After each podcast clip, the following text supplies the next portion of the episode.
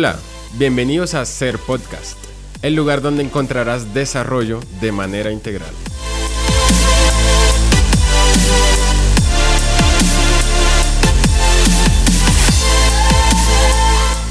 Estaremos charlando de liderazgo, espiritualidad, finanzas y todo, absolutamente todo lo que tenga que ver con avanzar, con sacar la mejor versión de nosotros.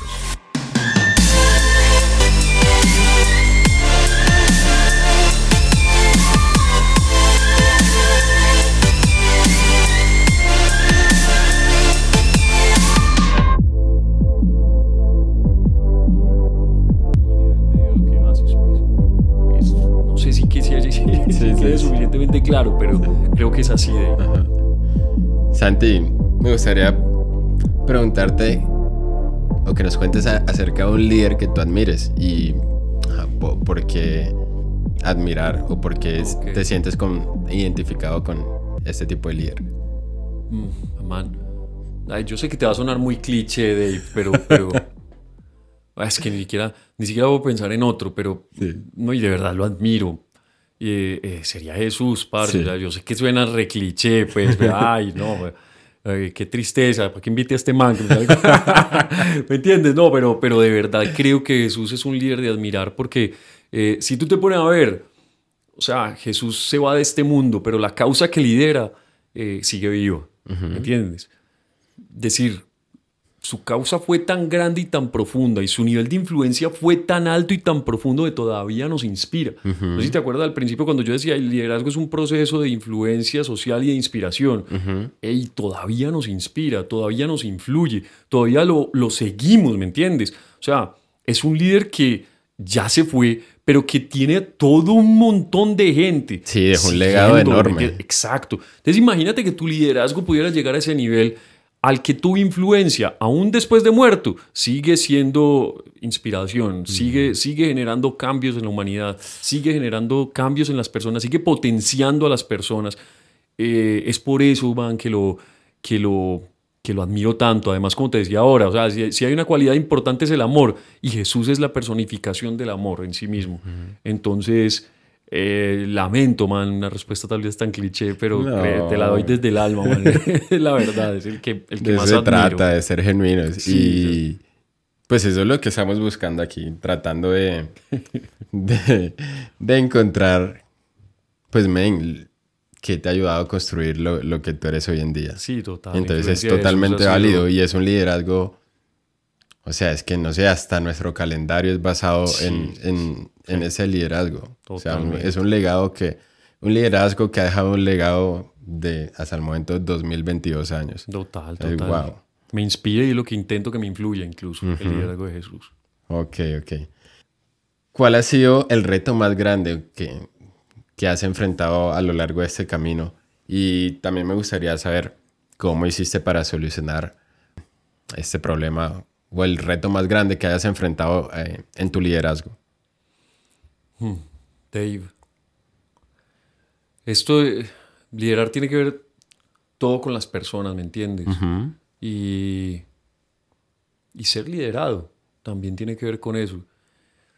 Yo creo que el reto más grande que he enfrentado ha tenido que ver con como con ese amor que aparentemente no es correspondido, ¿me entiendes? O sea, tú Sí. terminas amando a la gente y, y procurando mucho y tal vez a veces dando mucho y es difícil no, no quedar esperando, ¿me entiendes? O sea, cuando tú inviertes tiempo en una persona, cuando Exacto. tú le lees el potencial, cuando tú empiezas a encontrar las maneras para que ese potencial despegue y cada vez explote más, eh, o sea, te llenas de ilusiones y de cosas y, y- y a veces, o sea, son personas, ¿me entiendes? Y a veces eso no termina siendo correspondido o, o terminas pensando, sintiendo que tu tiempo fue pisoteado o que no valió la pena eh, o simplemente te sientes defraudado, pues para resumirlo. Y eso me ha, me ha ocurrido en alguna oportunidad. Sí. Eh, man, duro, duro, duro. Ese tipo de retos son complicados en el liderazgo. Duele bastante, pero, pero ¿sabes qué es lo más tenaz de todo? Que yo también he defraudado a mis líderes. Que yo también lo he hecho, ¿me entiendes? Que en mí también vieron un potencial, que en mí también vieron una eventual posición, que en mí también vieron eh, unas capacidades y, y me invirtieron el tiempo y toda la cosa. y que de repente yo mm, defraudé ese liderazgo, ¿me entiendes? También lo defraudé. Yo creo que eso me dio mucho más duro y me, y me dará mucho más duro a, a, cuando me lo defraudan a mí. La primera parte de lo que te acabo de contar, pues lo, la forma de resolverlo es perdonando, Dave, Sí. a través de la compasión. Es perdonando y entendiendo que, que somos personas y que el camino de cada uno es diferente y que aún presumiendo la buena fe y permaneciendo en el amor, ¿me entiendes? Y lo otro, parce, que, que a mi modo de ver o a mi, para mi personalidad ha sido mucho más duro, eh, pidiendo perdón, Dave, Sí. pidiendo perdón. El reto más grande que yo he enfrentado en el liderazgo, yo creo que tendría que ser, al principio de mi respuesta era como que, uy, que me han defraudado. No, man, que yo he defraudado a mis líderes, parce. Eso ha sido, Eso ayuda como a hacerte consciente que igual estamos tratando entre humanos y Sí, siempre va a haber como Total, esa cabida a- al error porque Ay, no créeme, somos man, perfectos. incluso honro a mis líderes, aprovecho el espacio aún para honrarlos porque, porque su perdón fue una constante. Yo sé que me, o sea, me habían perdonado, man, sin yo todavía haber pedido perdón, ¿me Sí. entiendes? Ya se había, o sea, permanecía su amor, permanecía su amistad. Eh, por eso te digo, y el amor es, es fundamental, Dave, y la compasión. Aún mi propia compasión para perdonarme cuando fui yo el que defraudé a un líder y que sé lo que se siente, que, que, pues, que ser defraudado, ¿me entiendes? Yo creo que la compasión es el instrumento, man, y el perdón para, para superar esos retos tan, tan complejos que he enfrentado en mi liderazgo. Wow, genial. Eh, en una posición de liderazgo, ¿cómo manejar el tema de, de la crítica y la envidia? Porque obviamente el liderazgo te pone eh, en una posición privilegiada, digámoslo así. Pero obviamente en, en todos los contextos donde se desarrolla el lidera- liderazgo, en algún momento te llegan críticas, ya sean bien o mal intencionadas, de todo llega. Y muchas veces eso suele afectar el, el líder, la persona que está siendo objeto de, de, de esa crítica. ¿Tú cómo lo, lo has manejado o qué, Sí, qué eh, crees que sería como la manera más adecuada de, de Sí, enfrentarlo? O sea, ciertamente tienes razón. Cualquier lugar visible, cualquier punto de liderazgo te, o sea, te hace propenso a la crítica o a la envidia, como tú dices. Yo creo, que, yo creo que es fundamental construir un fuerte criterio acerca de tu propia identidad. Sí, Sabes, saber lo que eres, saber quién eres. Eso por un lado y por el otro, porque es que incluso, Dave, hay, hay muchas críticas que son hasta constructivas, o sea, que son necesarias y muchas que ni siquiera son malintencionadas y que también te enfrentan con tu propio ego y con tu propia capacidad de, de abrazar tu identidad. Es, pero cuando tú la tienes clara, cuando tú logras verdaderamente afianzarte en lo que tú eres, puedes aún recibir esas constructivas para hacerte mejor. Entonces yo creo que primero que todo hay que tener un fuerte criterio acerca de la propia identidad sí, y a la par lo que, lo que acabo de responder de la compasión y el perdón. sí. Es decir, entender, entender que, que las personas son personas, que las personas cometen errores, que las personas, hombre, Y que muchas veces lo, lo pueden estar haciendo como desde una posición, no sé si sea políticamente correcto decirlo, pero como de carencia, podría ser. Total, totalmente de carencia o de ignorancia, que es lo mismo, pues en últimas, de carencia de conocimiento, de carencia, sí, total, Dave. Y eso te, te debería decir, por eso te digo, alguna vez compartí esta frase, nosotros los conscientes tenemos el deber implícito de entender los inconscientes, si no, no somos tan conscientes, ¿me entiendes? Wow. Nosotros los maduros tenemos el deber implícito de entender los inmaduros, o si no, no somos tan maduros. Entonces, pero eh, eso, suena, eso suena un poquito como que, no sé... mm, como creído, ¿cierto? Pero Sí, no, sí. no, no, la idea no es esa. La idea, en cambio, es como que hey, hay que ejercer la compasión. Y la carga de la compasión la tiene el más maduro, la tiene el más consciente, Total. la tiene el que más claro tiene su concepto, su, su criterio de identidad, ¿me entiendes? Entonces creo que esos dos, esos dos elementos serían la clave para, para enfrentar esa situación. Wow, genial. Eh, en cuanto al tema de comparación, porque muchas veces es inevitable ver otro tipo de, de liderazgo. Entonces, en cuanto al tema de comparación, ¿tú crees que es que la comparación es 100% tóxica o crees que de alguna manera u otra, si se pudiese hacer de la manera correcta, podríamos extraer algo que valga la pena. Eh, sí, o sea, es lo que tú dices. Yo creo que la comparación es inevitable, o sea, es humana, ¿me entiendes? Eh, el, problema es que casi siempre se hace fuera de contexto.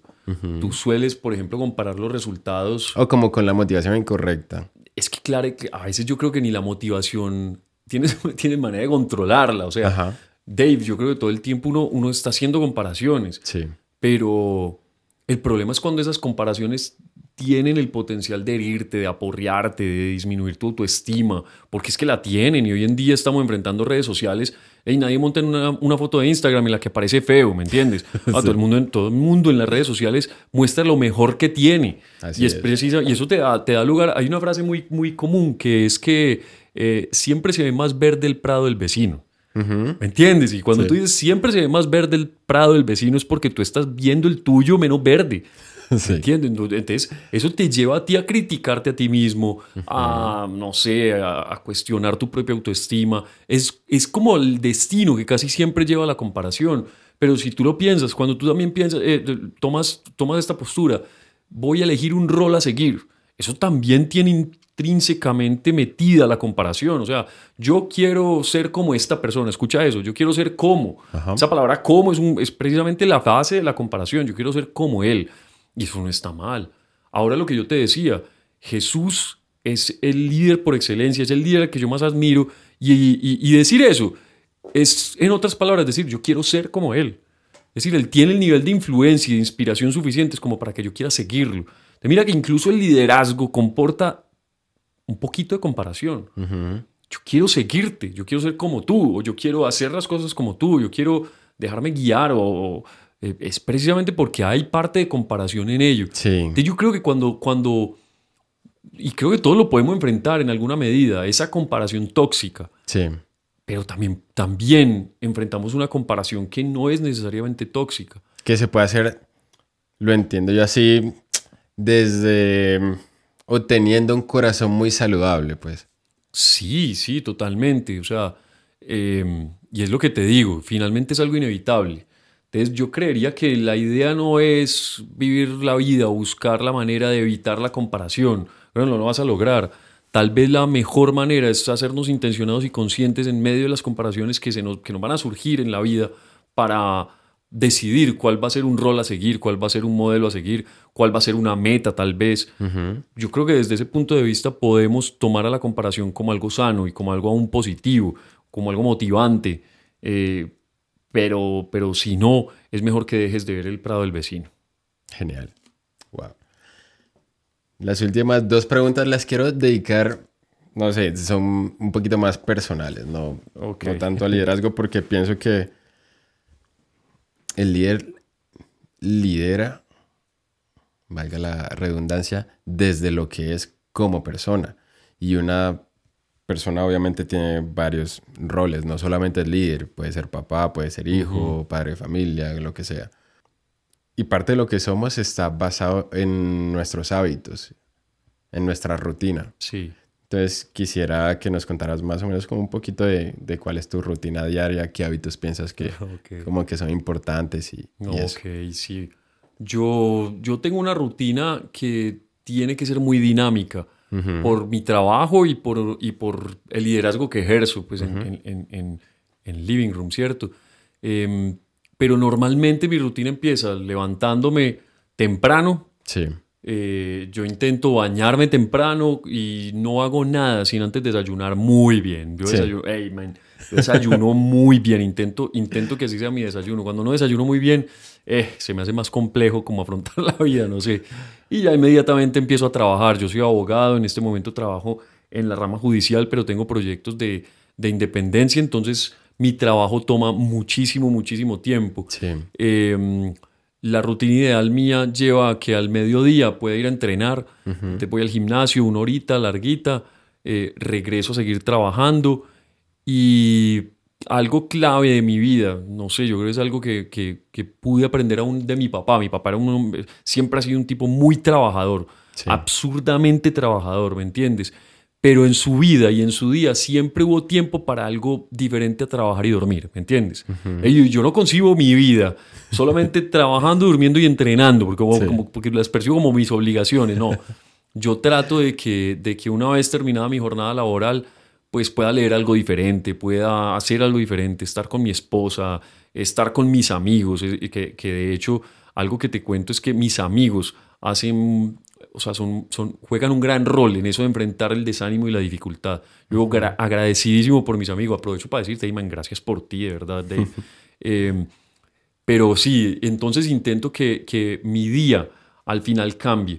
Soy muy nocturno, Dave. Me consta. Muy nocturno. De hecho, espérame, espérame, son las 11 y 48 pm. Y todo lo que falta, man. Yo sé que aquí, aquí, aquí paramos, pero la conversación continuará, estoy seguro de eso.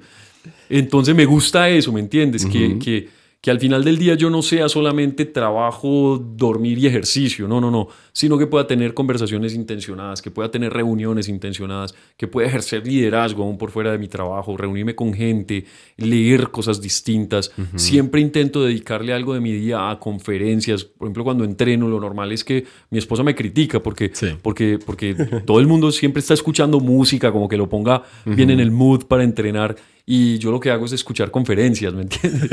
intento sacar espacio también como para construir mi, mi conocimiento, mi intelecto. Y, y, ya, man, pero el ocio también hace, hace gran parte de mi rutina. No, no, no quiero que simplemente sea producir y ya. El ocio es muy importante y, y, te quiero en el Dave. y bueno, ya con esta cerramos la última. Menciónanos tres cosas en las que estés trabajando, en, la que, en las que tú consideras que, bueno, que necesitas fortalecer, porque obviamente, aunque un líder pueda ser percibido pues como un producto terminado, eso es algo que toma mucho tiempo. Y es además, obviamente, que nunca vamos a hacer un producto terminado, pero siempre estamos como trabajando en pro de ser, de sacar la mejor versión de nosotros. Entonces, cuéntanos como hay tres cositas en las que estés trabajando actualmente. Mm, brother, yo creo que lo que más estoy trabajando actualmente es en, en manejar mis niveles de ansiedad. Soy, he tendido mucho a ser muy ansioso, a, a intentar tenerlo todo bajo control. Em, y eso me, hace, me, ha hecho desconfiado con la vida, ¿me entiendes? Y a vivir en estados de miedo muy, muy, muy tenaces. Entonces, he estado aprendiendo que parte de la vida también tiene que ver con soltar y con confiar. Yo ahora te hablaba del Dios en el que creo y estoy convencido de su favor y de que es un Dios bueno. Y en esa medida estoy construyendo mi confianza en Él cada vez más y no ha sido difícil porque, porque Dios no tiene ningún problema en revelarse, ¿me entiendes? Y en, y en cada día hacer más méritos para que tú tengas una buena opinión de Él. Y entonces he, sido simplemente intencionado en, ver cada vez más eso en mi vida, en ejercer la gratitud, como te lo decía ahora, en hacerla parte de mi cultura, porque sé que es la cultura del reino, pues. Sí. Entonces yo creo que cuando tú eres, tú logras construir una cultura de gratitud, disfrutas mucho más la vida. Y esa sería tal vez la segunda cosa en la que estoy trabajando. Sí. Hay muchas responsabilidades que comporta, por ejemplo, el liderazgo, que comporta mi carrera, que por el hecho de ser responsabilidades dificulta un, poquito su disfrute. es, estoy disfrutando, estoy intentando ser intencionado en disfrutarlo más, en disfrutar cuando voy a hacer un mensaje, cuando lo voy a impartir, en disfrutar cuando estoy construyendo una demanda o cuando estoy eh, pues, simplemente decidiendo algo de mi trabajo. Intento, intento disfrutarlo bastante. Y, y por último, eh, sí, no lo puedo dejar de largo, man. Eh, yo estoy intentando hacer más ejercicio y envejecer con mayor dignidad, parce. Postergar mi vejez lo más que pueda, parce. Eh, eh, comiendo más saludable y eso, cosas que se me han dificultado y en las que nunca me he enfocado como tan a fondo. Y entonces Cata, mi esposa, me, ha sido fundamental para construir mi integridad también en, ese, en esa área de ahí. Esas, serían las tres cositas que me ocurren ahora, parce. Genial, genial. Y realmente creo que es de las entrevistas que más he disfrutado. Lo que te decía al inicio, es un honor aprender de ti, bro. No, bro, el y mío, realmente creo que dejamos muchísimo valor en este episodio. O sea, yo mismo me ahí editando y eso me la voy a escuchar una y otra vez. Porque, wow, muchas herramientas creo que, que quedaron plasmadas en, en este episodio. Me muchas gracias, gracias, gracias infinitas para terminar, me gustaría que la gente que, que todavía no te conoce te pueda seguir en redes sociales. Creo que lo que tú más usas es Instagram. Tranqui, que yo aquí ya lo, ya, ya lo tengo. ya- ya ni me acuerdo cómo me llamo ahí, Sí. Pero tranqui. Básicamente, para cerrar, los que quieran conocer más de Santi, de su liderazgo y seguirlo de cerca, en Instagram aparece como arroba Santi F Barco. Santi F Barco.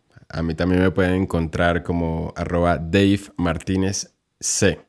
Simplemente gracias por escucharnos.